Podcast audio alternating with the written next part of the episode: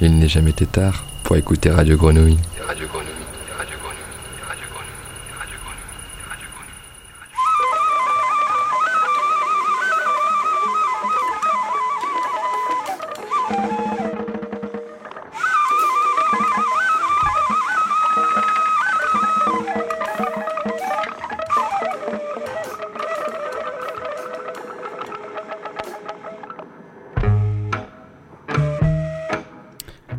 À tous, vous êtes bien sur Radio Grenouille, les oreilles ouvertes et le nez dehors.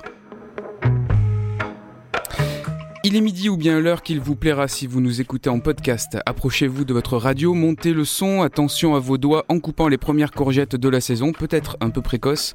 On respire ensemble pendant une heure, oreille au vent et le nez dehors. Dans cette émission à plusieurs voix, Nelly recevra dans quelques moments dans cette émission la chorégraphe Christine Fricker de la compagnie Itinérance pour Corps Somatique, Corps Sensible, un événement consacré aux pratiques somatiques, outils pour le monde des arts, de l'éducation et de la santé. Michael Dian de l'espace culturel de Chailleul nous rendra également visite en fin d'émission pour nous donner des nouvelles, des souffles musicaux qui se partagent dans les hauts plateaux alpins lors de cette saison du festival de Chailleul. Nous dirons aussi un mot de Africa 2020 à travers la playlist de l'artiste Emeka Ogbo.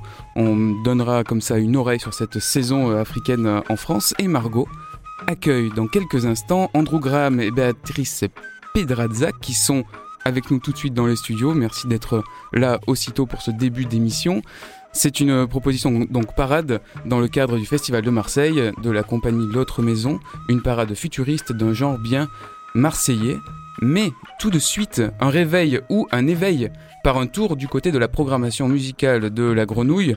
Alors on replonge dans les cassettes de Jérôme Matteo avec... Euh, bah alors il y avait le choix entre deux titres pour le groupe Wire, euh, soit euh, le titre, un titre phare de leur album Pink Flag, Pink Flag, Pink Flag, allez trois fois, ce sera le titre mannequin que j'ai choisi et pas le tube euh, punk euh, arty euh, que tu proposais, mais donc le classique pour ce groupe mythique de la fin des années 70, c'est Mannequin de Wire. Merci Alex d'envoyer ça.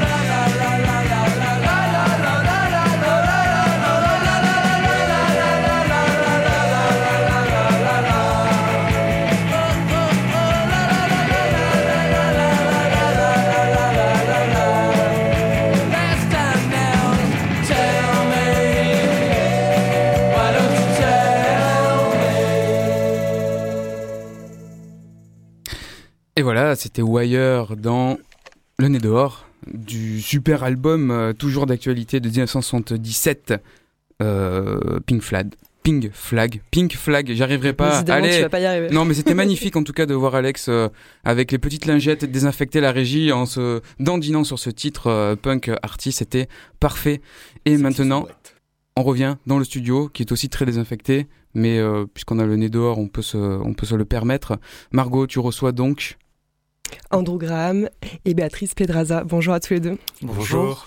Vous êtes les premiers invités du Festival de Marseille à venir sur l'antenne de la Grenouille, donc on est, on est ravis. Le Festival de Marseille festival de danse et d'arts multiples qui se déroule cette année et pour notre plus grand plaisir du 17 juin au 11 juillet. Et la Grenouille vous propose donc une série d'entretiens, de chroniques et même de playlists que vous pourrez euh, suivre jusqu'en juillet. Euh, donc on commence avec vous deux pour votre spectacle Parade. Alors il faut préciser que Parade pour l'instant sera montré, c'est une étape de travail qui sera finalisée euh, au cours de l'année prochaine et qu'on pourra, qu'on pourra voir de nouveau en 2022 aussi dans le cadre du Festival de Marseille. Euh, pour vous présenter euh, rapidement, parce que peut-être qu'on rentrera dans de plus grands détails, Andrew Graham, vous êtes le chorégraphe euh, de la compagnie L'autre maison et donc du spectacle Parade. Béatrice, vous êtes dramaturge. Oui, je suis dramaturge sur ce spectacle.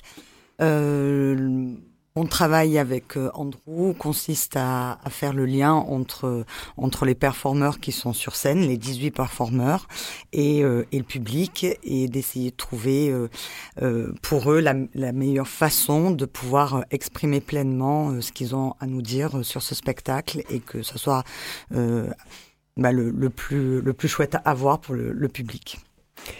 Et donc pour ma part, donc euh, je suis le chorégraphe et donc j'ai invité euh, Béatrice Pedraza aussi à m'accompagner sur ce projet euh, parce qu'elle fait un travail exceptionnel depuis une dizaine d'années ici où elle a monté un collectif qui s'appelle le collectif Artali où elle accompagne et elle forme en fait des comédiens comédiennes en situation de handicap et de non handicap dans l'idée de de pouvoir se produire sur scène et aussi de se professionnaliser.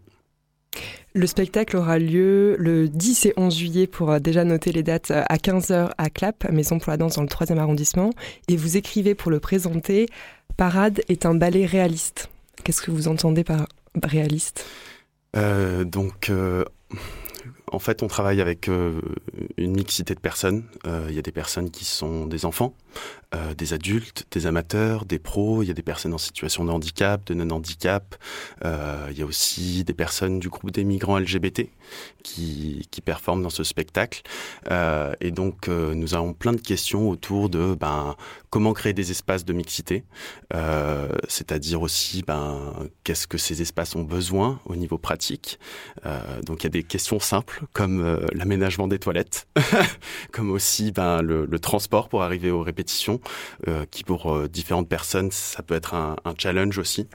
Euh, donc nous, ce qu'on essaie de s'imaginer dans ce spectacle, c'est de, des, formes futuristes de, de, monde qui pourraient être accessibles. Et donc du coup... on a dit que donc parade c'est réaliste parce que c'est en fait une parade de tout ce qui fait bien trop sens pour être réaliste aujourd'hui. donc ouais. Béatrice, si tu veux euh, compléter. Euh, oui, euh, le, le, réalisme vient, en tous les cas, cette question de réaliste et de réel, c'est aussi lié actuellement à, à, voilà, à ce qu'on a envie de montrer, c'est-à-dire des êtres humains avant tout.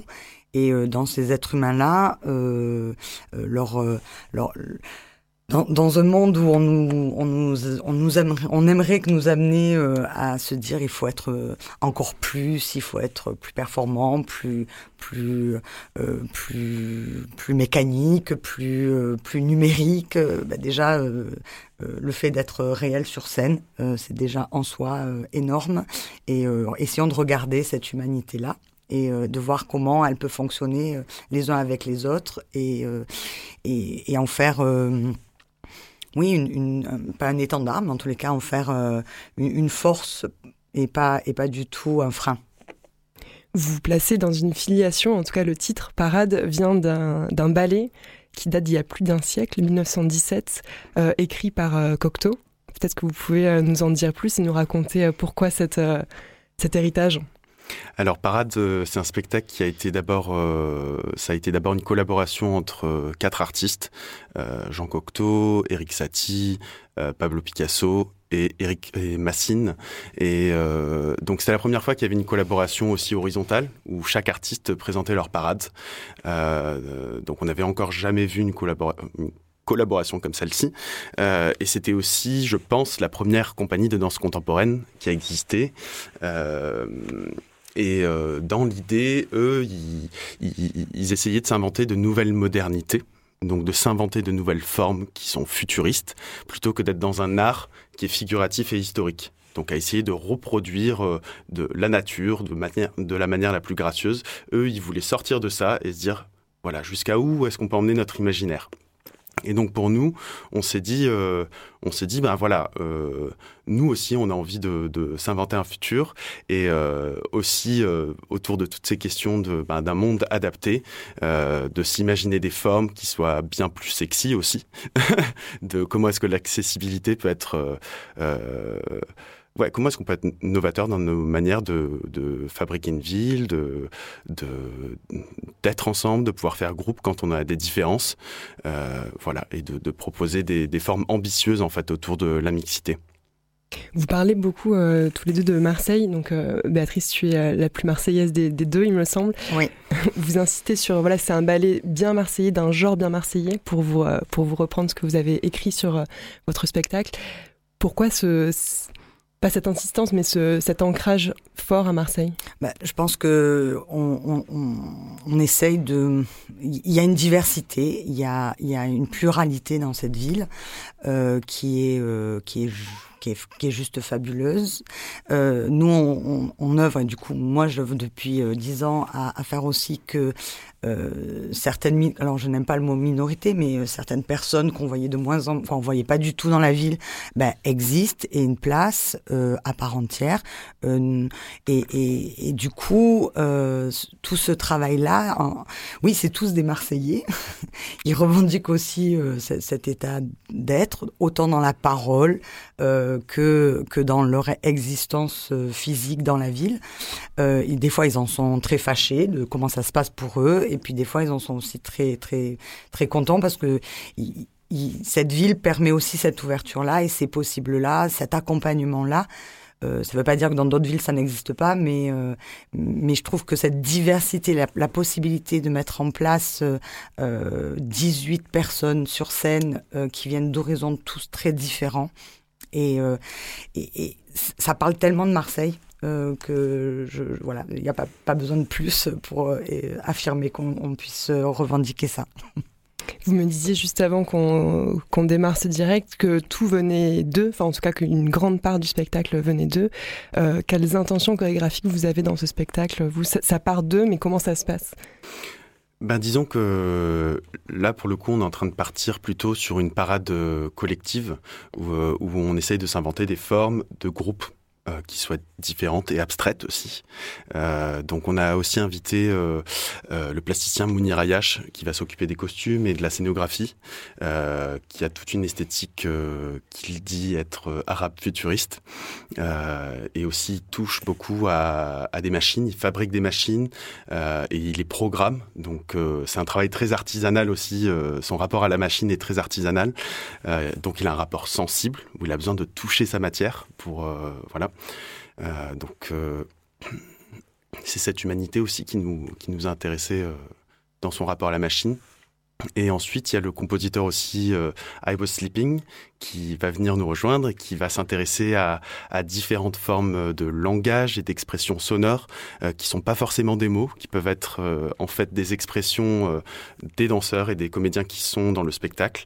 Euh, et il va faire tout un travail autour de ben euh, du numérique et de comment sublimer en fait leurs langages qui sont déjà là et qui sont déjà très complexes en fait, qui ne sont pas forcément euh, exprimés par des mots. Euh, en tous les parce cas, des mots compréhensifs, euh, parce que y a, y, un, un, des challenges, c'était aussi de, de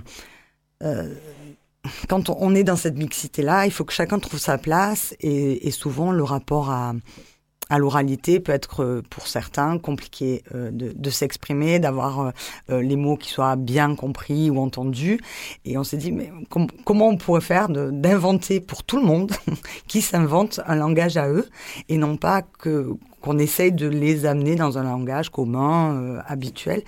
Donc du coup, tout le monde se retrouve dans une situation à apprendre un nouveau langage et à s'amuser avec ça. Et, ça. et ça met tout le monde dans des positions très justes parce que, parce que là, il n'y a, a, plus de... On n'est pas du tout dans, euh, bah, cette personne-là est en difficulté, moi j'assure là-dedans. Tout le monde se retrouve à un moment donné, que ce soit au niveau chorégraphique, au niveau langagier, au niveau imaginaire, tout le temps baigné dans des surprises constantes. Et, et du coup, euh, bah, comment je vais faire pour essayer de trouver là-dedans euh, un, moment où je vais pouvoir m'exprimer pleinement? Donc euh, tous les performeurs sont tout le temps, tout le temps mis euh, en situation d'être un peu décalés à côté et, personne n'est dans une situation stable. Voilà. On est à un peu plus d'un mois de la première représentation qui sera, comme je le disais, une étape de travail. Quels sont vos questionnements un peu du moment à, un mois près? Un mois avant? Euh, bah, Disons qu'on est encore au début de la création du spectacle, donc euh, il y a beaucoup beaucoup de questions. Déjà, ben, qu'est-ce qui va se passer au moment où on arrive sur scène? Parce qu'il se passe toujours plein de choses absolument improbables. Et le spectacle est toujours en évolution au moment où on est sur scène. Euh, là, pour le coup, c'est une étape de travail, donc ça va être la première fois qu'on sera... Qu'on sera face à un public. il nous reste encore deux semaines de création on n'en a eu que deux pour l'instant, donc on est vraiment, euh, on est, on est vraiment encore à fond dans, dans un imaginaire de, de, se projeter euh, dans ce spectacle, qui, dans cette première étape de travail qui arrive euh, dans, dans un mois. Donc, ouais, il y a aussi, ben, plus que des questions, il y a aussi euh, beaucoup, beaucoup d'excitation de voir euh, tout ce qu'ils vont nous emmener dans le studio dans ces deux prochaines semaines, euh, toute la magie qu'ils vont nous proposer. Parce qu'en fait, on est toujours, euh, nous, on arrive aussi, Martin, pardon, I Was Sleeping, Mar Mounir, Béatrice et moi, on arrive avec des imaginaires, mais qui sont toujours renversés en fait par les performeurs. Et Ouais, donc il y a cette excitation là aussi d'être complètement déplacé dans notre pratique à chaque fois, à chaque seconde qu'on est dans le studio. Mm. Justement, en termes d'imaginaire, vous, euh, vous parliez de, de musical, de cirque, de, de ballroom queer. Euh, ce sont des imaginaires qui vous ont suivi et qui continuent à, à travailler. Qu'est-ce qui, qu'est-ce qui vous inspire pour ce spectacle? Bah, Oui, tout, tout, tout le, tous les mouvements de, bah, liées à, à, des parades euh, telles qu'elles soient euh, de par le monde sont aussi des mouvements de, de, de, de, communion où les gens se, se retrouvent, viennent exprimer des choses, alors sur, sur des temps ponctuels ou, ou, plus larges si c'est des battles ou autres. Mais, mais, mais du coup, c'est, ce qui était aussi assez intéressant, c'est que c'est des gens qui, ce qui nous intéressait, c'est que ça venait d'eux. C'est-à-dire que qu'est-ce qu'on a envie d'exprimer là où on, a envie d'aller pousser, d'aller dans l'extrême de, de ce qu'on a envie de, de, dire. Et, c'est surtout ça qui est intéressant, de, de, se dire comment on peut le mettre sur un plateau. Et, et, en faire euh, et en faire une richesse qui soit reproductible et, euh, et sans être non plus arrêté dans la forme puisque nous ça évolue tout le temps on est tout le temps euh, avec des gens qui qui qui qui, qui vont jamais rester vraiment, vraiment sur ce qu'on leur propose. Ils vont toujours aller voir ailleurs ce qui se passe. Et du coup, il, ça demande à tout le monde d'être tout le temps malléable, euh, de, d'être dans l'instant présent. Et, je pense que c'est ça aussi. Euh, tout ce qui est autour des parades, c'est aussi l'instant, l'instant présent qui est, qui est, euh, qui est l'essence même de la création. Et donc, on est, c'est, c'est surtout ça qui nous intéressait. Après, l'esthétique que, que tout, toutes ces formes ont, euh, bien sûr, ça nous a beaucoup interpellés. Au, au, départ, on avait envie de tout ça à la fois. Et puis, petit à petit, on a appris aussi à se dire, on va aller à l'essentiel d'abord. Puis après, on verra comment on peut à nouveau remplir euh, de toutes ces formes-là.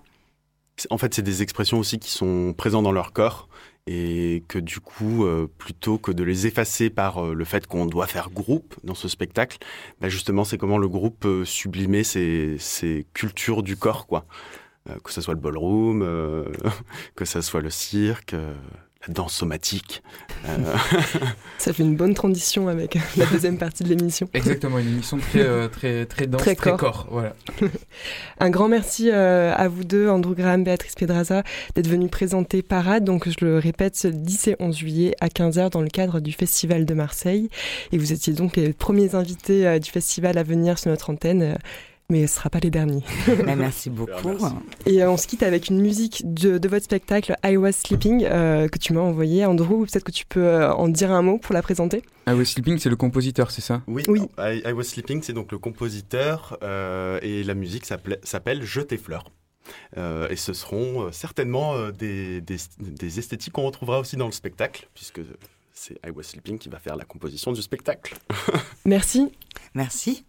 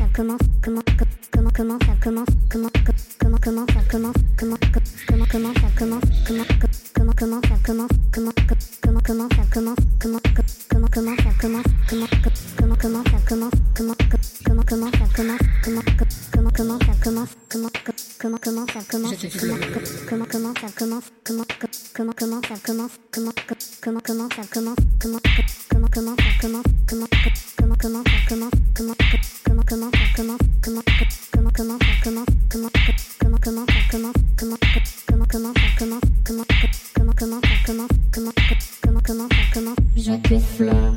Je t'effleure. Je t'effleure. Je t'effleure. Je t'effleure. Je t'effleure. Je t'effleure. Je t'effleure. Comment, comment, comment, comment, comment, comment, comment, comment, comment, comment, comment, des fleurs. Comment comment comment comment comment comment J'ai des fleurs. Comment comment comment comment comment comment J'ai fleurs. Comment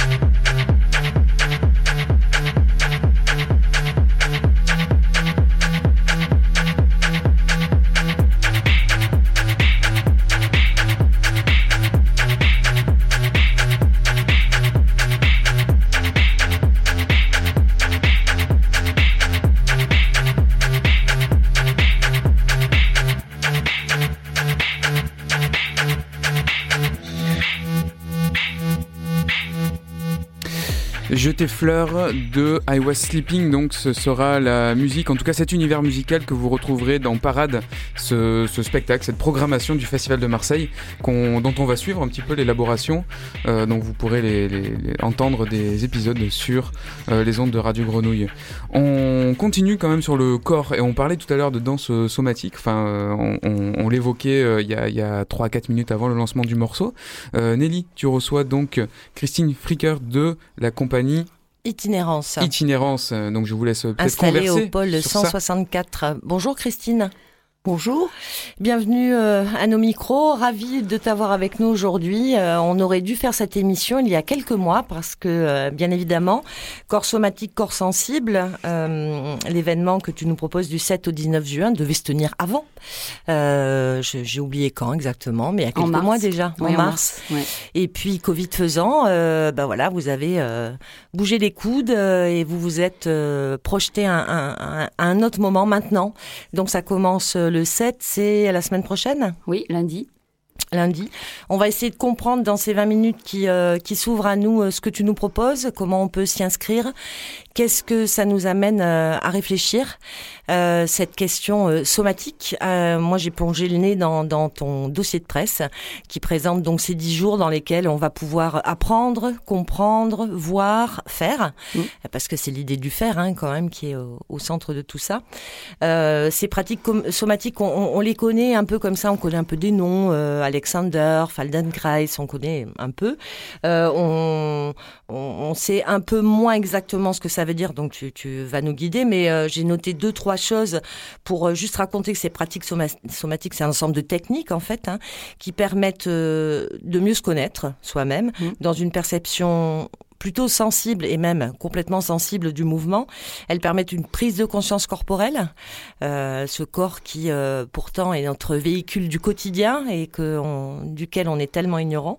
Euh, un autre rapport donc à ce corps et j'aime bien cette phrase, un corps sujet monde et non un corps objet. Mm. Et euh, alors là, euh, voilà, on ouvre, euh, on ouvre la possibilité à tout parce que là, c'est c'est même un autre rapport à la à la vie qui est proposé avec une définition comme ça. Oui, effectivement, et euh, bah, ça résonne complètement euh, dans ma démarche. Euh, donc, juste pour situer, moi, je suis au pôle 164, donc c'est un pôle de résidence d'artistes, mhm.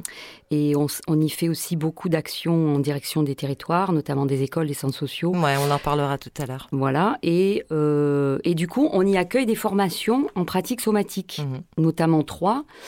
Euh, du coup, le, BMC, le Body Mind Centering, on en ouvre d'ailleurs une en, cet été avec Lula Chourlin et Ngarig. Euh, l'art du mouvement et euh, des modules de Tamalpa France qui sont des techniques de life art process de la regrettée Anne Alprine qui vient de tout petit peu nous quitter voilà et qui faisait pour rebondir sur ta question sur le lien entre l'art et la vie Hmm. Et euh, pour moi, toutes ces techniques, elles, remettent en question plein de choses, les déterminismes, les croyances, euh, euh des forces d'obéissance. Comment euh, comment ça, ça résonne euh, pour toi, qui, qui n'est pas en fait toi une technicienne certifiée, hein, puisque tous ceux dont tu parles et qui agissent tout au long de l'année au pôle 164 le sont. Toi, tu ne l'es pas, et c'est toi qui attrape cet endroit-là et qui organise et qui construit cette proposition-là. Euh, oui, ben moi, je, j'ai je, je, pioché un petit peu dans, dans, toutes ces techniques-là, mais de manière aussi très intuitive. Mhm. Mais je ne suis pas certifiée. Euh, voilà, j'ai pas suivi. Euh, je suis, en fait, en général, je suis pas quelqu'un du sérail, donc. Euh, mhm. Mais euh, du coup, j'utilise. Qu'est-ce que ça veut dire ne pas ben, je, je n'ai pas, je n'ai pas été formée. j'ai picoré. Enfin, j'ai fait un peu mon mon histoire. Mhm. J'ai créé ma case. mais du coup, voilà, pour ça aussi et et, euh, mais, je suis euh, extrêmement euh, sensible à ces techniques et je trouve que en général l'art contemporain et la danse contemporaine est hautement politique parce que on ne suit pas des normes, des codes, des esthétiques, mais on est en prise directe avec son propre corps mhm. et on cherche, on fait ses propres choix. Mhm. à chaque fois, je dis même quand j'interviens auprès de lycéens, collégiens, vous avez tout d'un coup cette liberté folle de pouvoir faire des choix de durée, d'espace, d'intention, de relations. Et ça, c'est hautement politique. Et c'est vrai que ces techniques-là où euh, on apprend euh, c'est pas ce que j'apprends qui est important, mais c'est mhm. le comment j'apprends. Ouais, le processus. Voilà, qui est plus important que le que le produit fini. Mhm. Du coup, moi, ça me parle. Et, en fait, euh, j'ai abordé toujours mes, mes ateliers euh, de cette manière, même si je ne vais pas aller inviter mes organes ou mon squelette ou voilà, parce que c'est ça, c'est par le biais, par exemple, du BMC. Euh, mais euh, j'ai développé une manière de, d'ouvrir l'imaginaire pour que mmh. chacun puisse trouver sa place et faire euh, proposer un geste personnel Mhm. singulier. Que tu proposes donc à, des gens qui ne sont pas des danseurs. Euh, je pense là directement parce que je crois que tu files euh, au sortir de cette émission à la Maison Rose, qui est un centre euh, qui accueille des personnes qui souffrent de troubles psychiques. tu proposes donc à des gens qui ne sont pas des danseurs une expérience de danse. comment comment ça marche, comment ça avance, comment ça se partage? Alors là, on, ça sera au pôle 164. On fait mhm. euh, la mise en représentation de tous les, ateliers qu'on a créés, euh, qu'on a donnés. Je suis, euh, accompagnée de deux. Cette année, à chaque fois, il y a une petite thématique différente. L'année mhm. dernière, on avait fait un film. cette année, je travaille avec deux danseuses, Julia Poggi et, et Jessie Coste, et euh, il n'y a pas que la Maison Rose, c'est le CATTP euh, Maison Rose, mais il y a mhm. aussi les hôpitaux de jour euh, Marine Blanche et Camille Claudel. Et avec certains des patients, je, je les connais depuis dix ans, c'est-à-dire que j'avais commencé déjà dans le troisième. Et c'est un vrai compagnonnage. Ah oui, et, et c'est magnifique de les voir. en fait, moi, ils me, ils me fascinent parce que ils sont dans une totale confiance et ils se livrent. Euh, cette année, la, partition, elle est assez complexe. Il y a de la voix, on a pris, on a fait du, de la prise de son, euh, il y a de, la manipulation d'objets, il y a des déplacements dans l'espace et tout ça. Et hop, euh, ils y vont quoi. Et, c'est magnifique quoi. Avec un rapport aussi très horizontal avec les accompagnantes là, les psychomotes, les encadrantes et, les danseuses et moi-même. Donc il y a quelque chose de, c'est des personnes qui dansent quoi. C'est super beau. Hmm. Pour continuer un peu sur le, travail que tu euh, fais avec des, groupes de gens, moi j'appelle ça comme ça, hein, les groupes de gens. Euh, il y a d'autres groupes de gens avec lesquels tu travailles assez souvent, c'est euh, les collégiens. Et là, tu, tu, hmm, dans ce que tu es en train d'agir dans, les collèges, tu, tu rapproches deux, choses en fait, la philosophie des pratiques somatiques et l'utopie éducative du, du, du Black Mountain collège.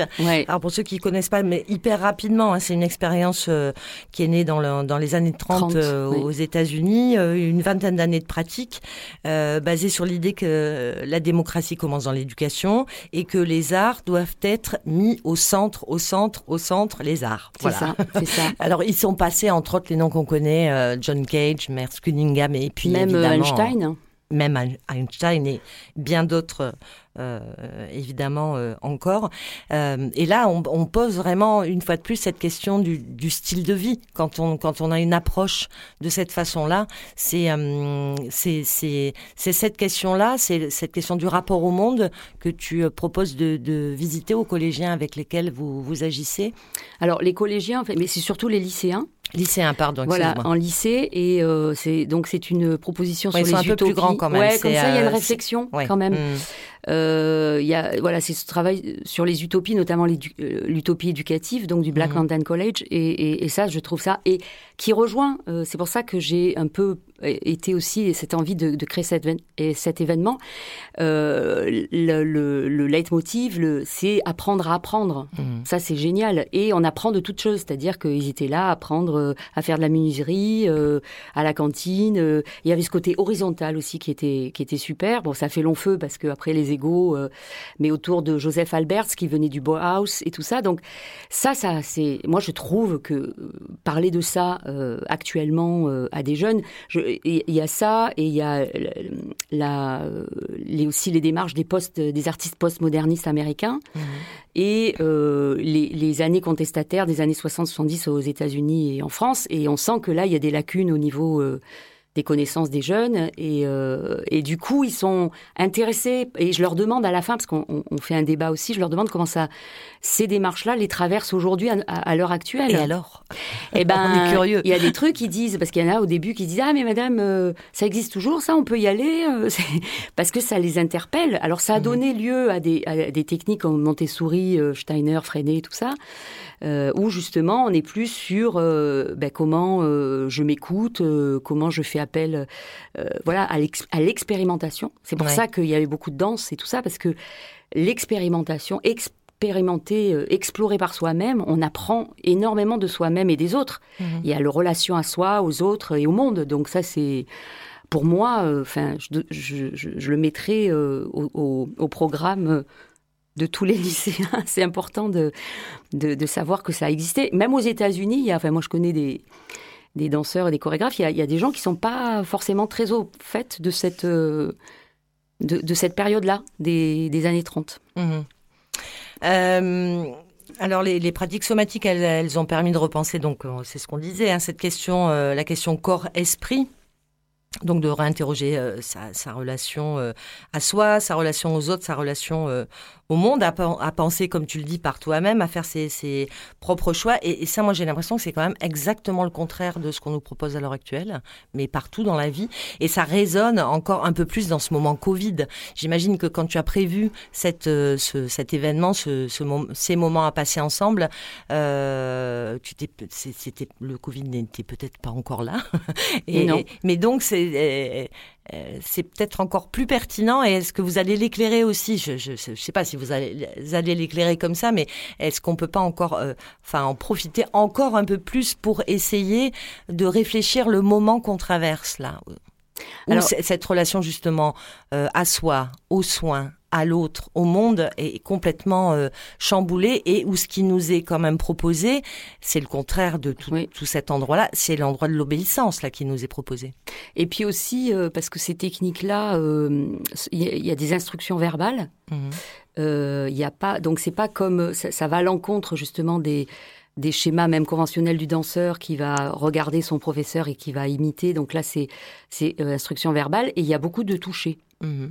Donc effectivement, euh, là, euh, ça pose question parce que et c'est très important le toucher. Le, mhm. Nous, on est dans une pratique où on se touche, le corps, il est, c'est, il est, il est pas, il est pas sexualisé. Il est, il est vraiment, euh, voilà, c'est, un, un, outil et on le touche et on apprend de la texture, on apprend du guidage. Mmh. Euh, et, et, ça, c'est, quelque chose qui, qui nous a énormément manqué. Ça, c'est, enfin, moi, je le, je le reçois aussi de la part de toutes les personnes avec qui je travaille et, mmh. et notamment les patients aussi. Euh, donc là, on fait tout avec les masques et, tout ça. Les formations aussi, on a pu les faire. Euh, il y a eu du toucher, mais avec des masques et tout ça. Il y a très respectueux des, des consignes, mais mais il y a quand même, euh, c'est pas normal, quoi. C'est pas euh, donc. Euh, c'est vrai que, pareil, dans la conférence dansée que je fais en lycée, je l'avais, je l'avais pensé bien avant.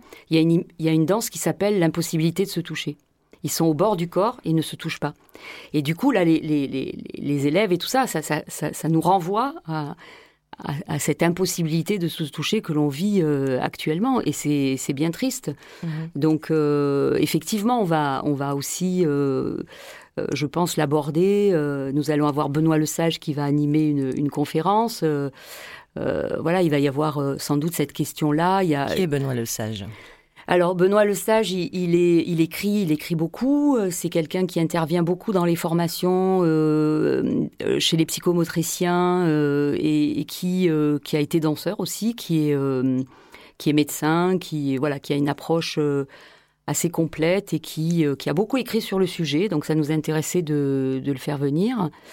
il y a Julie Nioche aussi qui est ostéopathe et danseuse chorégraphe qui depuis des années euh, fait des conférences euh, avec aussi Isabelle Ginaud à, Paris 8, qui, qui essaye de, de théoriser un petit peu, et puis pas que. Donc, ce qui va être proposé, par exemple, au, Ballet National de Marseille, là, au CCN, c'est c'est une conférence participative, mmh justement, où on va amener les gens à s'interroger sur cette question, euh, ou du toucher, ou de ce que je ressens, ou de vraiment euh, faire, faire, faire faire aux gens, et faire mmh. même aux gens euh, par des gens qui, qui ne sont pas des spécialistes. Mmh. C'est ça aussi mon intérêt. C'est-à-dire que mmh. moi, j'aime bien mélanger les publics, des initiés, des amateurs éclairés, mais aussi des néophytes complets. Et c'est ce mélange-là qui, qui m'intéresse énormément. Mmh. Euh, c'est pas pour qu'on soit dans, dans l'entre-soi. C'est donc il va y avoir par exemple une journée sur les quatre sur quatre pratiques somatiques de découverte. C'est le samedi 19 où on va pouvoir. alors, on a pris quatre. Hein, donc, il y a la, gymnastique holistique de Liliane Fried avec Odile Caz-Laurent, la fasciathérapie avec Guy Trinquero, la technique Fendelkreis avec Annette Riffaut et la, technique d'improvisation par les, les, méthodes somatiques par Laetitia Reboul. Donc ça, c'est ouvert à des publics euh, néophytes qui voudraient euh, découvrir. Mmh.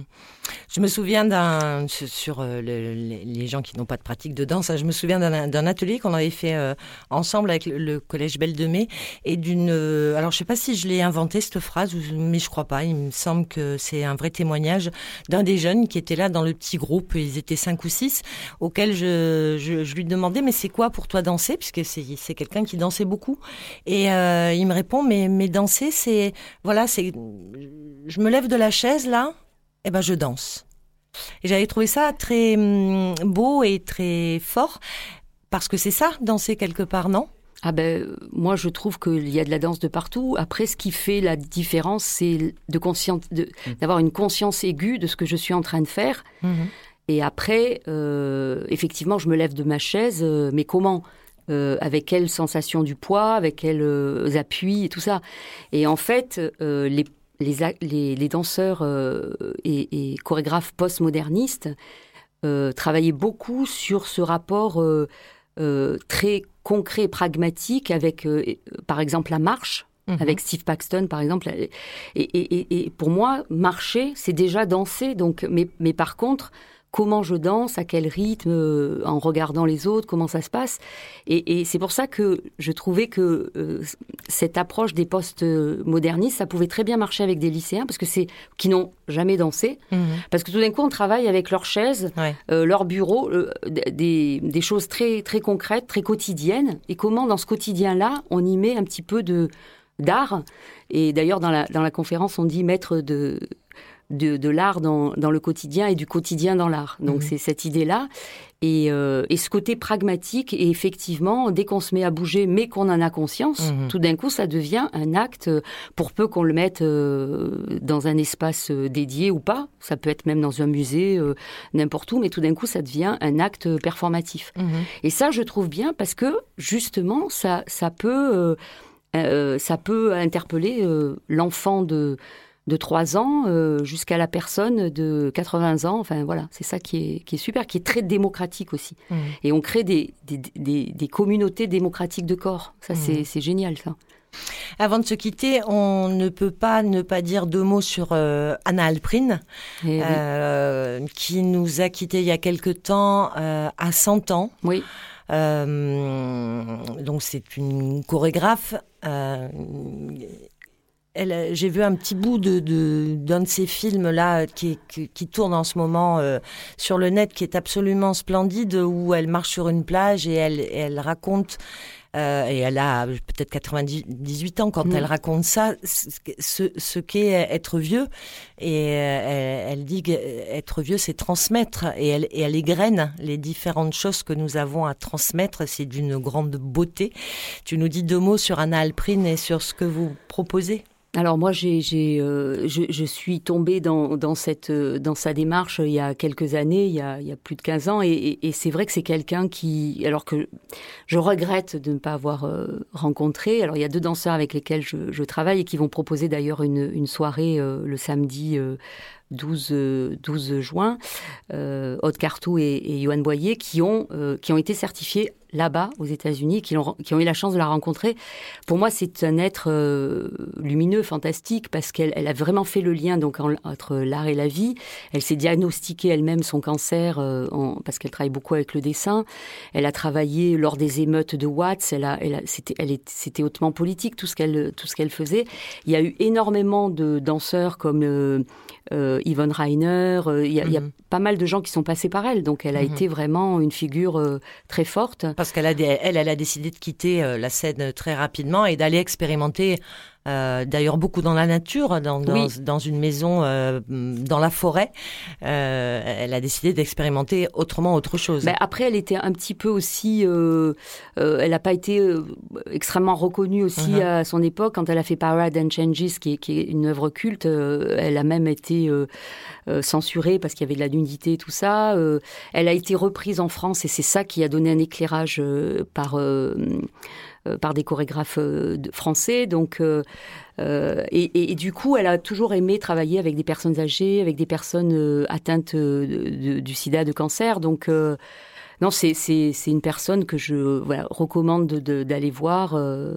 et, donc, venez. Enfin, là, il va y avoir une conférence sur, sa, philosophie le, jeudi, le samedi 12, où on rentre un petit peu dans sa démarche. Hommage à Anna Alprint. Merci beaucoup euh, Christine pour euh, cette présentation de corps somatique, corps sensible. Je rappelle que c'est du 7 au 19 juin, on trouve tout sur votre site. Oui. On n'arrive pas comme ça euh, à, aucun des rendez-vous, on, réserve. Oui, oui, c'est un peu oui, ben, on a des, jauges réduites. Et, eh oui. et donc ça se passe principalement au pôle 164, mais il y a aussi une soirée donc au CCN Ballet euh, national de Marseille, la Horde, euh, où là on a un petit peu plus de place, mais il faut quand même réserver.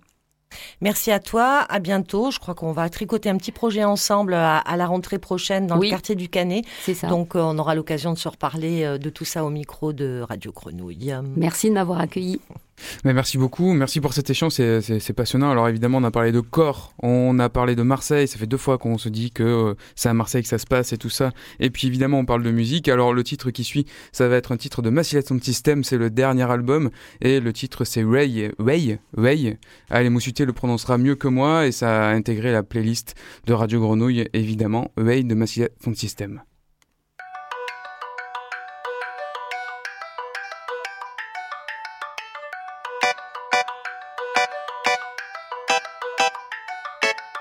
Rugan se plega en bagaggi e faren també l'últim de l'ustar.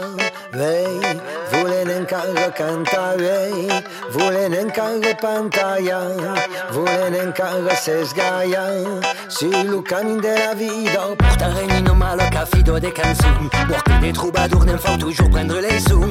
Des rimes des hommes s'il faut faire la maison, c'est dur per l'ugan cerne cargaren lo resum. Vei, volen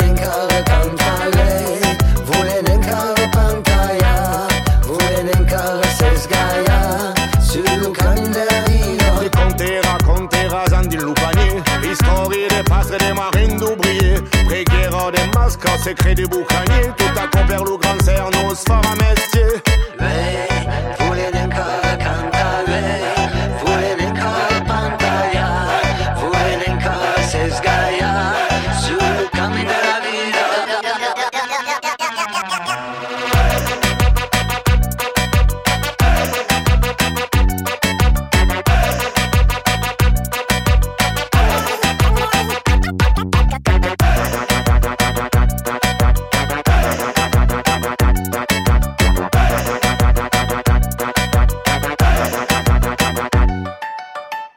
E se plega în bagagii E faren tamben lutrin de nu Vei, vulen în cală canta Vei, vulen în Sur le camin de la vida Les des underground de guerre, pelada des anciens Perfus des risoules des 20 grand faut prendre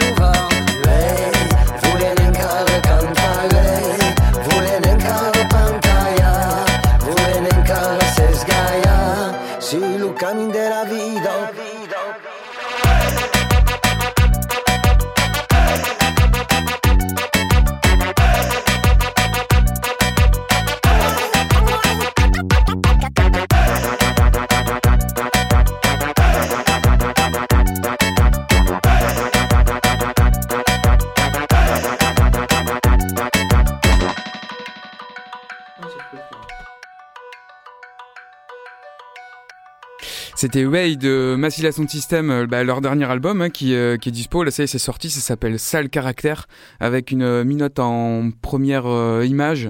Et on ne désespère pas de les accueillir dans Radio Tétard pour faire justement une émission avec tous les pitchouns qui nous écoutent. J'allais dire troisième partie de l'émission, mais en fait non, on est parti pour un long format, un grand format du nez dehors. Donc je dirais que ce sera presque la, la troisième, mais pas la dernière. Et ce sera peut-être en fait une grosse deuxième partie. Bref, on accueille. Mais oui, parce qu'en fait, la semaine dernière, pardon, juste je fais un petit intermède euh, avant de céder la parole à Michael. Euh, on, va accueillir un, peu au pied levé, mais, mais pas complètement tout à fait, euh, l'après-m qui fait toute une série de petites vidéos et qui est passé nous voir la semaine dernière en nous disant mais est-ce que vous voulez pas être filmé par nous en soutenant la démarche de l'après-m qu'on avait déjà reçue à nos micros. Ben là, moi je leur ai dit bien, évidemment, venez donc, on fait, on fait ça après le nez dehors et puis comme ça on vous reçoit deux petites minutes dans le nez dehors. C'est ce qu'on va faire euh, après avoir euh, donné la parole à Michael Dian. Eh oui, Michael. Bonjour. Bonjour. Ça va? Ça va super. C'est bon, t'as profité de cette euh, sélection musicale. J'ai adoré, j'adore. que des beaux sons. on a du son et donc on, bah on, en, enfin, on en parle avec toi. On va parler de, de, plusieurs choses, mais du festival de Chaillol. Alors, tu es responsable de l'espace euh, culturel de Chailleul, qui est une scène conventionnée art en territoire.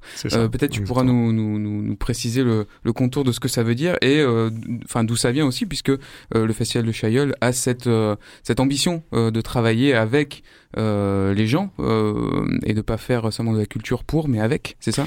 En tout cas, il y a, une démarche de dans les Hautes-Alpes, parce que ça se passe dans les Hautes-Alpes. Euh, depuis 25 ans. C'est notre 25e édition, donc on était tout étonné parce que comme on a sauté la 24e, on n'a pas eu. Vous l'avez pas on, vu On est passé ah directement à la 25e en l'écrivant, on s'est dit putain, ça fait un quart de siècle en fait. donc euh, voilà, donc c'est la 25e édition du festival de Chaillol qui est né dans le Champsor, euh, euh dans un petit village de montagne qui s'appelle Chaillol et qui a ensuite essaimé sur tout le territoire des Hautes-Alpes, enfin une grande partie du territoire des Hautes-Alpes. Et on défend une perspective vraiment très ouverte, très panoramique des musiques, des musiques d'aujourd'hui, notamment des musiques de création. Mais quand on dit musique de création, souvent on entend musique contemporaine. Alors bien sûr, on en programme, mais il y a énormément de musiques qui viennent euh, des musiques improvisées, du jazz, des musiques de l'oralité, des nouvelles musiques du monde. C'est vraiment une définition très très ouverte de où est-ce que ça palpite aujourd'hui dans les musiques, qu'est-ce que les musiciens, euh, les artistes, qu'ils soient compositeurs ou pas, parce qu'il y a des gens qui euh, qui ne se disent pas compositeurs, mais qui produisent quand même leurs propres gestes. Donc pour moi, ce sont des compositeurs qui s'ignorent presque. Mais voilà, donc c'est un peu une, volonté de, de, de, présenter toutes ces, toutes ces facettes de la création musicale et, euh, et, ça se passe dans des, de village en village, euh, petites chapelles, petits lieux, petites salles des fêtes. Il y a vraiment un, un travail euh, très très fin avec le tissu local, quoi. Et donc effectivement, ça, ça, ça a été, ça a sauté la, 24, la 24e année euh, parce que le festival a été euh, annulé, enfin la saison, parce que vous raisonnez aussi en, en termes de, de saison, hein, même si le, le, titre festival reste, mais il y a quand même cette saison qui est sur, qui est allée sur l'année. C'est ça, c'est très connu par l'événement le, estival, le festival de Chaillot, parce que c'est né comme ça, mais c'est en effet une saison complète qui, qui comme une saison de théâtre, sauf qu'on n'a pas de lieu, on n'a pas d'équipement, et euh, on a purement et simplement annulé l'édition 2020, comme beaucoup d'ailleurs, mais on l'a on y a substitué énormément de choses. C'est-à-dire on a fait un, programme alternatif qu'on a appelé Artistes en présence, qui était une volonté de soutenir la production musicale, les artistes, les compositeurs à l'endroit de, leur plus grande fragilité, c'est-à-dire du temps de travail. Et donc on a redéployé tous les moyens qui nous sont confiés par euh, l'ensemble des partenaires, parce que le, fait d'être une scène conventionnée nous apporte quelques garanties euh, financières notamment et de visibilité qui nous permettent de voilà quand même de nous engager à l'endroit de du soutien aux artistes. Et on a travaillé avec les artistes notamment dans comment on peut repenser la question du geste adressé aux populations quand on est empêché de faire du concert.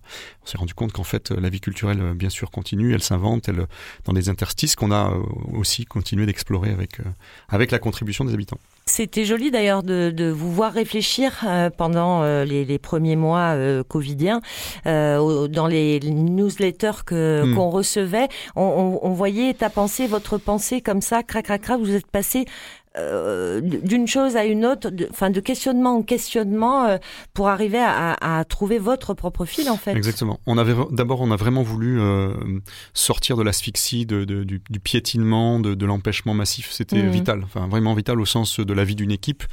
Euh, que je craignais de voir s'abîmer dans une, dans une perte de sens complète, moi, moi y compris. Et puis aussi parce qu'on était euh, vraiment très soucieux de, bah, de ce que deviennent les artistes. Moi, je suis en contact évidemment avec beaucoup, beaucoup de musiciens, de compositeurs qui étaient dans nous, on était dans le désarroi parce qu'on se disait mais quand est-ce qu'on va reprendre, quand est-ce qu'on va pouvoir, etc. mais il y en a qui étaient dans des situations de, très grande précarité, de fragilité. Donc c'est, on a beaucoup réfléchi sur, euh, à, partir de cette, cette idée très simple, c'est que le concert est une forme d'interaction avec les habitants qui est assez récente en fait. Hein. Le concert, c'est, c'est euh, courant 18e, 19e siècle, ça s'affirme. Mais enfin, on a quand même toujours fait de la musique. Mm-hmm. Donc qu'est-ce qui se passe quand on nous empêche, pour des raisons qui sont tout à fait compréhensibles, de faire du concert, même si on peut discuter des, des raisons pour lesquelles on nous a empêchés. Mais, euh, et on se rend compte qu'en fait, on passe à côté souvent par la luminosité extraordinaire du concert, par sa place symbolique très très forte, qui est l'endroit de la plus grande valorisation des artistes en fait. Hein. Mhm.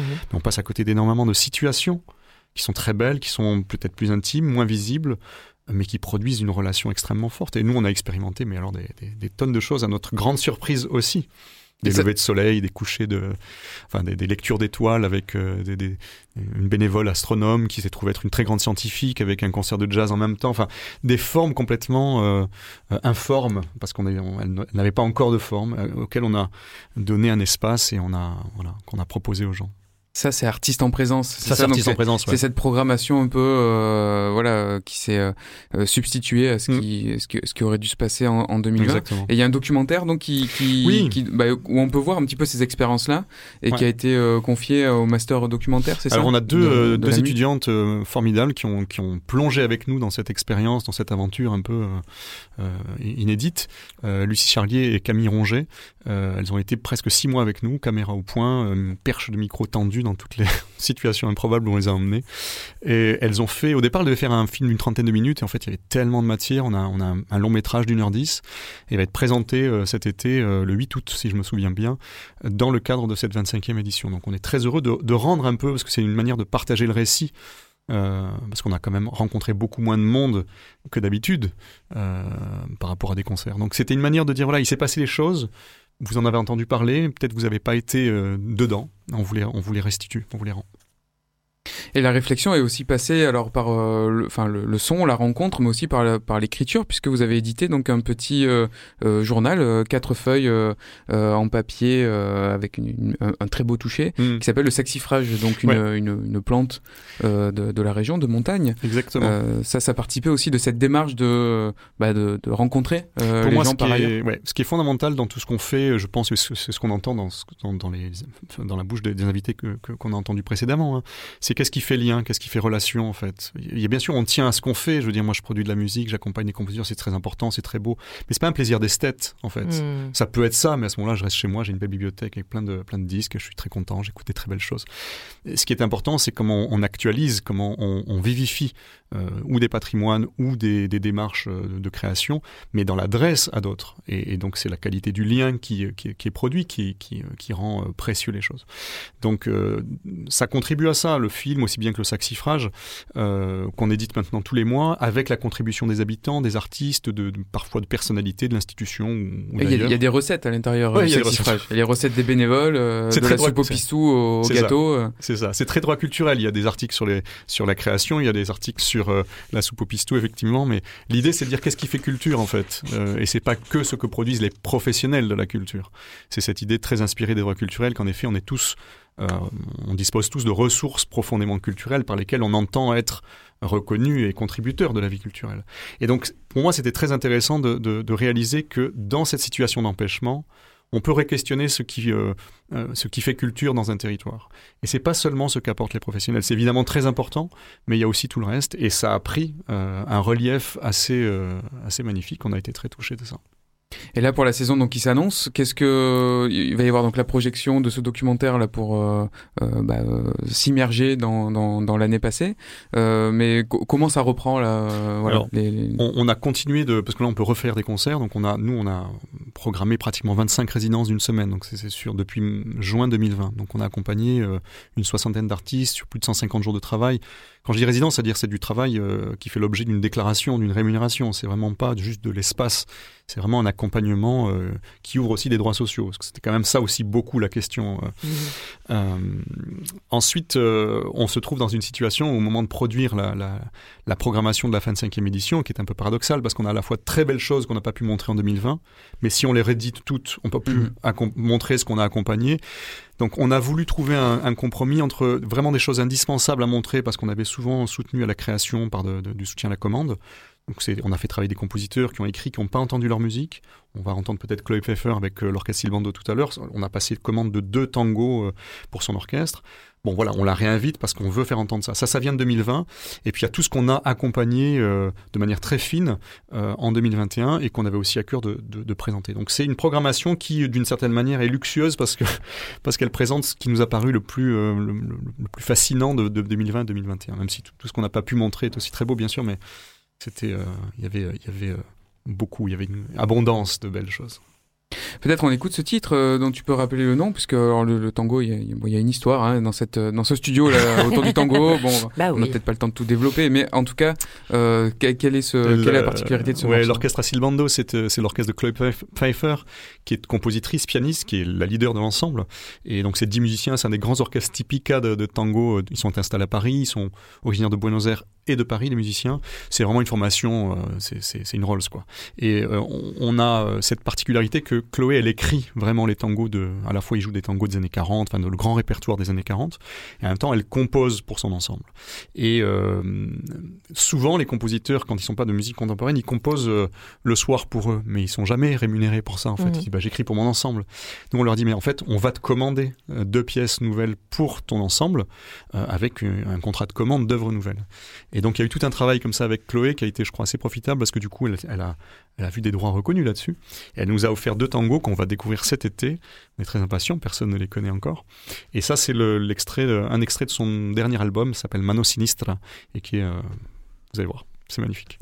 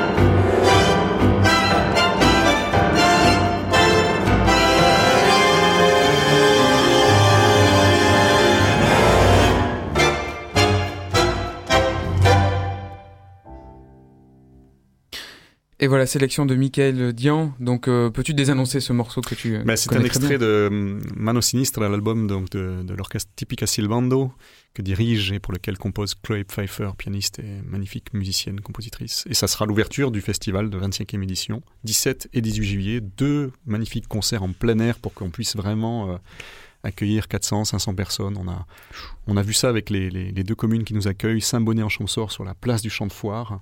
Donc c'est vraiment euh, c'est très symbolique d'être là parce que c'est euh, là que se passe beaucoup d'événements euh, liés à l'agriculture, à la rivalité. Donc on a mis ce concert à cet endroit et la cour du château de Talard le lendemain, qui est un très très bel espace sous la sous la voûte étoilée. Donc voilà, 17-18 et puis on court comme ça jusqu'au 12 août. On a un mois de un mois de festivités tous les soirs en itinérance. Donc c'est aussi une occasion de de découvrir les petits villages et le charme de oui, ces Oui, pour nous, Marseillais, d'aller à la fraîche dans les Alpes. C'est pas si loin, c'est juste deux, heures, deux, petites heures par la Gap. Ouais. Mm. Oui, c'est ça, c'est assez, euh, assez, euh, assez euh, fréquenté aussi quand même le Chamsor au niveau touristique. C'est un climat qui est assez impeccable, frais mais ensoleillé. Parfait, et donc c'est, c'est, c'est vraiment un bel espace. Et là, on découvre en itinérance dans des petites églises, dans des, des, des, voilà, des places de village, on, on découvre aussi autrement du coup le, le, patrimoine. Et ça, ça, c'est, c'est pour ça qu'on y est depuis 25 ans, c'est qu'on y est vraiment bien, c'est qu'on est très bien accueilli, il y a une très belle écoute, les gens. Ont il y a quelque chose dans ces, dans ces territoires-là d'une disponibilité assez, mmh. assez extraordinaire. Donc sur internet on tape euh, Festival de Chailleul ou Espace culturel de Chailleul. Festival de Chailleul.com, il y a la billetterie en ligne depuis quelques jours, tout est tout est fin prêt, on vous attend, c'est vraiment il y a une impatience qui nous a gagnés tous. Donc sortez les agendas, pointez les jours et faites des croix et on, on, on va diffuser un autre euh, morceau oui, alors pour se quitter, Michael Très très différent. Je vous ai apporté euh, le très très beau boulot de Guillaume de Chassis. Guillaume de Chassis, c'est un pianiste, compositeur de jazz, magnifique musicien. Il a fait un hommage absolument admirable à Barbara. Alors on n'est pas du tout dans un principe de reprise, c'est vraiment une, une, manière de se pencher amoureusement sur cette voix extraordinaire, sur cette euh, c'est ses poèmes aussi. Donc il ne chante pas, il est qu'au piano et il évoque. Et la présence de Barbara est tellement évidente que c'en est presque miraculeux. C'est d'une pudeur et d'une justesse. Euh, je trouve ça assez remarquable. Donc il va donner un récital euh, de ce répertoire qui est intégralement dédié euh, à Barbara. Merci Mickaël d'être venu nous parler de tout ça, nous faire rêver à ces grands espaces champsaurins. Et on écoute ta sélection. À bientôt.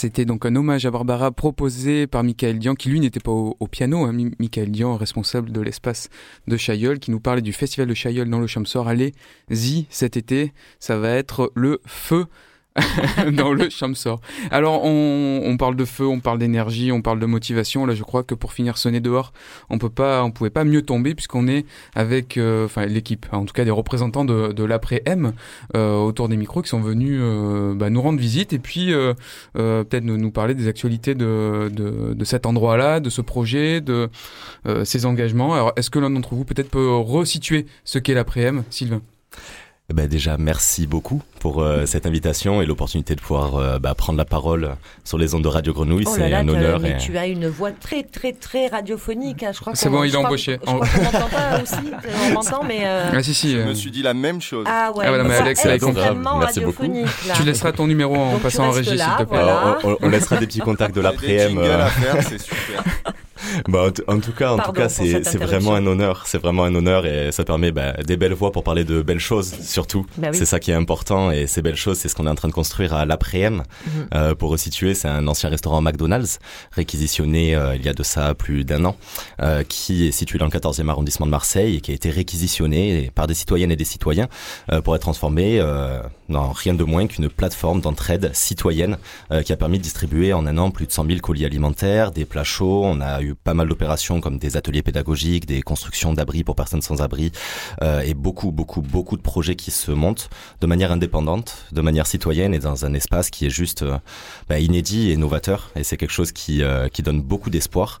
C'est un projet qui s'est développé, qui s'est pérennisé pendant un an depuis le premier confinement et qui aujourd'hui bah, atteint un nouveau stade. Ça faisait quelques temps, on vous le cache pas, qu'on était un peu en pression, qu'on avait quelques quelques petites quelques petites attaques, on va dire. On a eu des suspicions de euh, bah de d'attaques de, la police qui auraient voulu apparemment nous déloger. On a vu des papiers sortir dans la presse. On a des huissiers de justice qui sont passés la semaine dernière pour constater euh, envoyés par euh, McDonald's France. Donc ça faisait vraiment une semaine, dix jours qu'on était en pression et qu'on se disait mince. Est-ce que, cette belle aventure elle peut continuer? Là en fait le, le lieu appartient à McDonald's. C'est ça.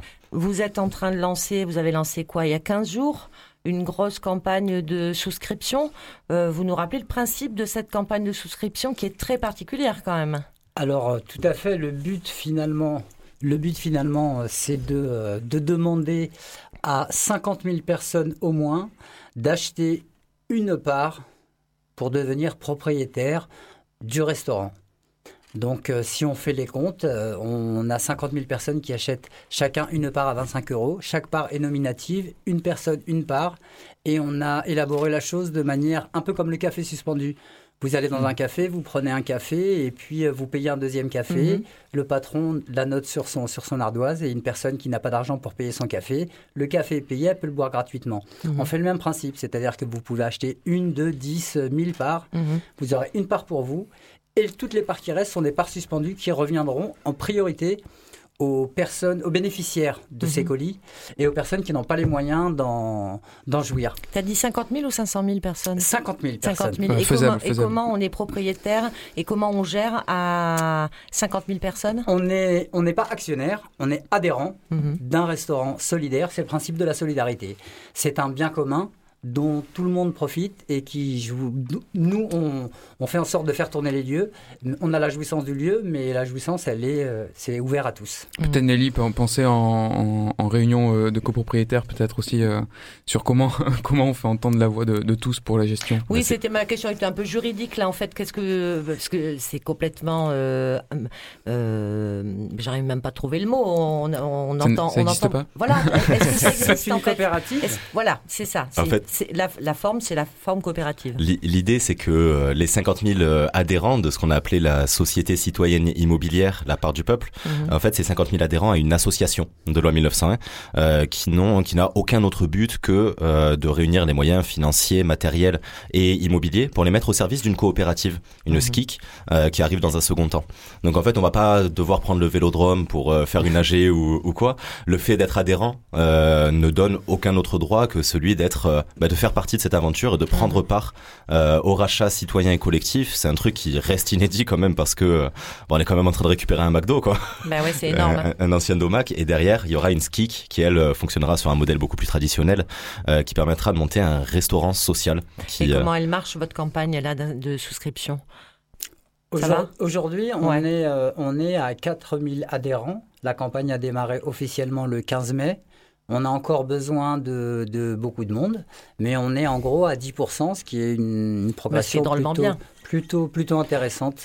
Techniquement, comment on fait pour euh, donner les 25 euh, euros? Il faut aller sur www www.lapartdupeuple.com. Vous avez toutes les infos sur le site ou venir directement à l'après-m euh, qui est ouvert tous les jours. On vous accueille quand vous voulez. Euh, venez prendre un café, venez nous rendre visite et vous rendre compte par vous-même de ce que l'on fait euh, avec toute l'équipe là-bas. Et il se passe tellement, tellement de belles choses qu'aujourd'hui on arrive avec, bon évidemment, cette campagne qui est en train de se lancer, mais on a aussi une exclusivité qu'on tenait à vous donner, une grande, grande nouvelle qui est tombée ce matin à l'après-m et ça nous tenait à cœur de pouvoir partager ça avec euh, bah, avec Radio Grenouille et avec euh, bah, ce genre de, de, belles structures et de beaux médias locaux. Euh, en plus d'une campagne qui se lance, on a eu ce matin un dénouement, un truc assez fameux. Le maire de Marseille, Benoît Payan, euh, était présent à l'après-m euh, pour assurer que la ville de Marseille se portera acquéreur de l'ancien restaurant McDonald's. Donc ça y est, c'est officiel. Euh, pour la première fois au monde, McDonald's va lâcher son restaurant, va lâcher les clés et les pouvoirs publics ont officiellement ben, assurer leur soutien à la démarche. Et c'est, c'est, c'est juste inédit parce que ben, on a des pouvoirs publics qui viennent soutenir une, une initiative qui à la base était illégale, c'est une réquisition, c'est une mhm. occupation de lieu. Euh, et là, on se retrouve avec euh, ben, le maire de Marseille qui assure qu'ils vont faire le rachat pour pouvoir pérenniser toutes ces activités d'entraide qui sont qui sont lancées. On, est comme des fous. Ça a été annoncé ce matin à 10h et ça y est quoi. C'est la première fois au monde que des citoyens euh, s'unissent et font quelque chose d'assez beau pour que derrière ben, la politique suive et permette de pérenniser tout ça. C'est, c'est juste un truc de fou. C'est arrivé ce matin à 10h et c'est le début d'une très très belle aventure. Donc ça, c'est la mairie qui va assurer le complément euh, de ce qui euh, de ce qui pourrait manquer sur la surtout de l'appel à l'appel à participation financière. Ah non non, la mairie la mairie se porte acquéreur du lieu et nous ensuite on fait en sorte avec en, en, collaboration avec la mairie de jouir du lieu et de, de, de, pouvoir euh, être les usagers de ce lieu et développer toutes nos activités. Euh, L'avantage de, de, cette nouvelle de ce matin, c'est qu'on n'a plus à stresser de se dire demain mhm. matin la police va venir, les huissiers sont venir, encore le disait Sylvain, la semaine dernière les huissiers sont venus nous courir après. On était toujours en train de jongler, en train de... Ça c'est une épine qui nous est enlevée du pied. On sait qu'on va pouvoir attaquer la deuxième phase de travail de manière plus sereine mhm. et pas hors la loi entre guillemets comme on l'était jusqu'ici. Et je me permets, c'est approche-toi du micro. Important de préciser que la campagne continue et qu'on a toujours besoin des adhésions. Euh, voilà, ça ne s'arrête pas là. Pour mener à bien le projet, oui, Exactement. C'est une bonne nouvelle, mais le, la campagne continue. Voilà, ça assure un socle justement pour euh, continuer, enfin vraiment le faire exister, faire exister ça avec les gens et les bénéficiaires. Et euh, effectivement, vous êtes vous êtes plus serein. On est bien content d'entendre ça effectivement à, ces micros. donc ça, ça ça redonnera aussi du enfin du baume au cœur et ça relancera euh, bah, euh, voilà la, la, suite de la de la levée de fonds euh, pour euh, pour pour les activités. Est-ce que vous avez des, des alors, je sais pas des, des rendez-vous là qui sont prévus un peu des fois il y a des rendez-vous un peu festifs et des rendez-vous voilà de, de, de, des rassemblements. Est-ce qu'il y a des choses là dans les dans l'agenda? Alors on va faire le samedi 19 euh, une journée autour de cette question de la part du peuple. Mhm. parce que c'est quelque chose d'assez inédit. On n'a pas l'habitude euh, je pense vous et moi d'être proprio comme ça pour 25 euros. Et eh ben on va faire une belle journée où euh, le samedi matin on va proposer ben, de parler de cette question de, du rachat collectif de pouvoir ben, expliquer, sensibiliser, etc. Et aussi et surtout rendre euh, pour la première fois les adhésions suspendues et pouvoir distribuer en fait ces premières parts euh, suspendues dans un moment qui sera festif, qui sera convivial, qui commencera le matin par ce moment un petit peu d'explication, etc. avec des ateliers et qui a pour vocation de déborder sur l'après-midi en faisant un, moment assez commun. Et le, le deuxième rendez-vous pour nous, il se passe en ligne aussi euh, parce qu'il se passe tellement de belles choses au quotidien. Euh, à l'après-m, on a eu l'opportunité d'avoir des, des, artistes comme euh, les Ogres de Barbac qui sont passés la semaine dernière, HK euh, de HK les Saltimbanques qui est venu aussi faire un petit moment, euh, etc. Et tout ça, c'est des, on, on, on mesure la chance qu'on a de vivre ça sur le terrain. On essaye de le partager le plus possible parce que bah, derrière un artiste comme ça qui vient, c'est aussi un beau moment qui se passe et des beaux moments, je pense qu'on en a besoin. Et si on peut partager le plus possible cet esprit-là, euh, bah, on le fait via les réseaux sociaux, notamment de l'après-m, euh, sur Facebook, Twitter et Instagram. L'après-m, on est présent et on essaye de, bah, de partager tout ça et avec souvent des petites surprises. Juste une petite question personnelle parce que l'après-m, ça a démarré avec une lutte salariale en fait. Hein. C'est les, les, employés euh, de, de ce McDonald's qui se sont organisés euh, et mis en révolte. Vous êtes de ce temps-là, vous êtes arrivé quand dans l'histoire euh, après M? Ah, pour, pour, pour, chacun, euh, il y a beaucoup de gens qui sont arrivés il y a quelques années, d'autres, pour ma part, c'est il y a un peu moins d'un an. Mhm. Quand je suis arrivé dans cet endroit, j'ai trouvé déjà le truc un petit peu surréaliste. Mhm. Et le combat me plaisait, la bienveillance surtout que j'ai vu au sein des, des, gens de l'après-M. Euh, j'ai vu, à titre anecdotique, j'ai vu une personne arriver, il n'y avait rien dans la, dans la réserve, les distributions avaient été faites. Euh, Kamel a dit au monsieur, assieds-toi, prends un café, je reviens. Il a couru à l'épicerie en face et chez le boucher, il a fait des courses avec son propre argent et il est venu donner un, un petit sac à ce monsieur pour qu'il rentre chez lui et que les enfants passent entre les gouttes en disant, je suis pas allé quémander. Et euh, j'avais jamais vu faire ça. Mhm. J'ai trouvé que c'était vraiment une belle preuve d'humanité. Et ça ne fonctionne que comme ça à l'après-midi. Venez, venez nous voir quand vous voulez. Léna, tu as rencontré à l'après-midi comment? Euh, bah, moi, en fait, je connaissais euh, le McDo parce que j'habitais à côté. Donc, quand j'étais petite, j'allais là tous les mercredis après-midi. C'était mon McDo. Et je suivais de loin la lutte, bah, notamment pour garder les locaux par les salariés de McDonald's. Et quand c'est devenu euh, une plateforme d'entraide pendant le premier confinement, j'ai trouvé ça magnifique. J'ai suivi euh, l'actualité, le traitement médiatique. Et en fait, je me suis engagée euh, auprès de cette équipe magique il y a quelques, quelques semaines ou plus, enfin deux, deux mois. Je suis très nouvelle ici. Mais on est tellement bien accepté et c'est quelque chose qui aussi qui, qui transcende cet espace, c'est l'amour en fait. Mhm. Et c'est un bénévole qui l'a, qui l'a noté ce matin et je trouvais ça très beau euh, d'insister sur l'amour. Sur, euh, vous avez des endroits pour mettre des mots, pour On a des endroits, des choses. Mais oui, non, il a, il a remarqué auprès de Monsieur le Maire euh, que c'était un lieu euh, rempli d'amour et c'est vraiment une grande famille en fait l'après-midi et on mhm. est super bien, super bien accepté. C'est vraiment bah, une belle aventure. Et pour toi, Sylvain alors, moi, je me suis fait happer en 2017, fin 2017. C'était au cœur à ce moment-là, c'était la lutte pour le maintien des conditions de, de travail qui était euh, qui était particulière dans ce lieu-là. Et on m'avait démarché. J'étais militant étudiant euh, pendant le, le, début des mouvements euh, contre la loi ORE qu'on appelait à l'époque. Et je me suis fait démarcher par des collègues qui m'ont dit mais faut aller défendre des un McDo là qui risque de fermer, faut aller les aider moi, je vais aller défendre un McDo. Je me demande d'aller, c'est quoi cette affaire? Comment ça se fait, genre? Et j'y suis allé un peu à reculons. Et quand on arrive là-bas, même pendant la lutte syndicale, c'était un moment un petit peu costaud. Il y avait des agressions, il y avait des, des problèmes avec des, des barbouzes qui étaient employés par euh, certaines personnes pour euh, mettre des, des coups de pression. Et on se retrouve en fait face à une situation qui est on protège les acquis, on protège l'emploi, on protège l'humain.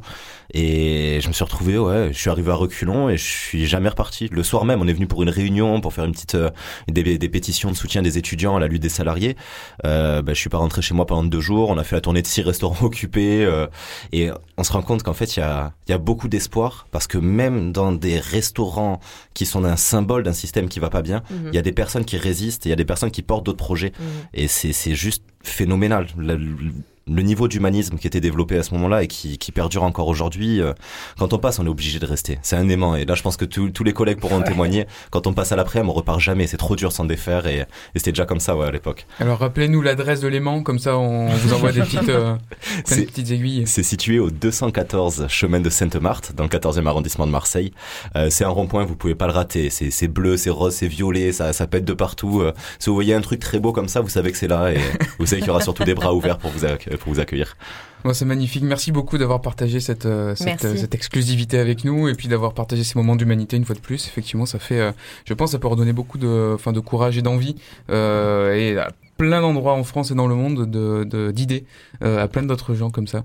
Euh, donc ça c'est ça c'est parfait. Merci. Un dernier mot Sylvain. si on peut se permettre juste un tout petit mot, c'est grâce à ce qu'on est en train de vivre en ce moment, on est en train de montrer ce qu'il est possible de faire lorsque on s'unit à la base, lorsque mhm. les citoyennes et les citoyens décident de pas se laisser faire. Et si nous on a eu la chance d'avoir une petite portée médiatique, d'avoir le soutien de la mairie, etc., on n'est pas les seuls à lutter. Et on veut ici remercier toutes les personnes qui au quotidien, dans les associations, dans les collectifs, dans les organisations, que ce soit au niveau culturel, associatif. Enfin, il y a beaucoup, beaucoup de gens qui bougent. Et si nous, on réussit aujourd'hui, c'est parce qu'il y a plein, plein d'autres gens qui bougent aussi. Mm. Et on doit ce succès-là à la lutte de toutes et tous. On doit remercier tout le monde. On doit aussi donner ce message-là. On est ensemble. Et les victoires qu'on a aujourd'hui, nous, elles sont pour tout le monde. Et c'est des, des portes qu'on est en train d'ouvrir. On espère passer euh, bah, à travers ces portes tous ensemble. Et comme on aime dire à l'après-m, à cœur vaillant, rien n'est impossible. et on dit souvent aussi, tout seul, on va plus vite ensemble, on, va, plus, loin. bah, vous pouvez commencer à éditer un recueil alors, parce que je pense que vous en éprouvez beaucoup de dictons. Merci beaucoup d'avoir été là. On va clôturer cette émission du Nez dehors. Euh, un bel, euh, bel épisode, un beau long format, et on va finir avec un titre euh, qui résonne pour la saison Africa 2020. Alors, Africa 2020, on a, il y aura de quoi écouter à l'appel à l'antenne de Radio Grenouille, plein de programmes autour de, cette, de cet événement. Je ne sais pas si tu veux en dire un mot, Nelly. Bah, juste donner rendez-vous à nos auditeurs euh, vendredi à, 17h euh, un premier euh, moment de rencontre d'artistes programmés dans le cadre de la saison Africa 2020 par plusieurs opérateurs ici à la Friche Belle de Mai. La Friche Belle de Mai est QG de cette saison Africa 2020. il va s'y passer des choses de vendredi jusqu'au 9 juillet. vendredi s'ouvre une exposition très belle exposition d'un artiste nigérian Emeka Ogbo mhm. que vous pourrez aussi retrouver trouvé à l'antenne de, Radio Grenouille sous la forme d'un portrait feuilletonné par euh, Stéphane Galland. Et on se retrouve euh, à, 17h. Venez, euh, les portes du studio seront ouvertes. On fait une émission pas public public. Voilà, on invente. Et donc le titre qui, qui est là sous euh, nos voix, c'est Totori. C'est un extrait de la playlist justement de cet artiste Emeka Ogbo. Euh, donc euh, il nous partage ce, ce titre Olamide, Fit Whiskia et Lakabaz, Totori. Merci à tous. Vous avez écouté le nez dehors. Merci à tous les invités d'aujourd'hui. Merci Alex à la régie. Et ben on continue et puis on lâche rien. C'est ça l'idée? Tout à fait, on ne lâche rien. Laissez-nous les clés, on est toujours là. Ciao.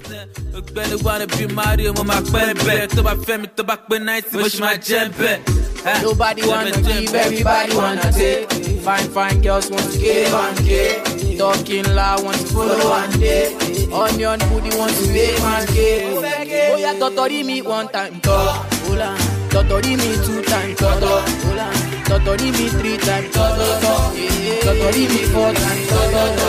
Oh yeah, totori me one time, to. Totori me two times, toto. Totori me